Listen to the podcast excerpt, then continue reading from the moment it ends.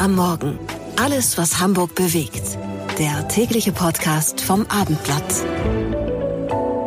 Liebe Podcast-Freunde, wir von Bäcker am Morgen sind zwar im Urlaub, aber damit Sie nicht komplett auf dem Trockenen sitzen, bekommen Sie von uns, zur Überbrückung sozusagen, an jedem Arbeitstag das Wichtigste aus Hamburg in Kurzform, sprich unseren Nachrichtenüberblick. Geht jetzt auch los. Bleiben Sie uns gewogen. Wir sind ab dem 8. Januar wieder mit dem vollen Programm für Sie da. Herzlichst, Marcel Becker. Der Hamburg Nachrichtenüberblick bei Becker am Morgen. Ich bin Jana Klonikowski. Guten Morgen.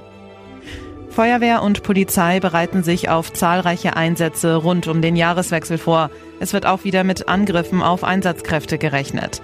Rettungs- und Löschwagen wurden mit spezieller Splitterschutzfolie beklebt. Außerdem wurde eine Silvesterkampagne mit dem Titel Keine Gewalt gegen Einsatzkräfte gestartet. Im festgefahrenen Tarifkonflikt im Einzelhandel gehen heute die Verhandlungen weiter. Vertreter vom Handelsverband und der Gewerkschaft Verdi kommen heute in Hamburg zusammen. Beide Seiten können sich seit Monaten nicht auf einen neuen Tarifvertrag einigen. Schon mehrfach hatte es deswegen Warnstreiks im Einzel-, Groß- und Außenhandel gegeben.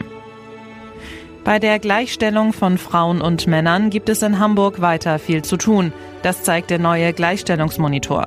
So verdienen Frauen nach wie vor 21 Prozent weniger als Männer.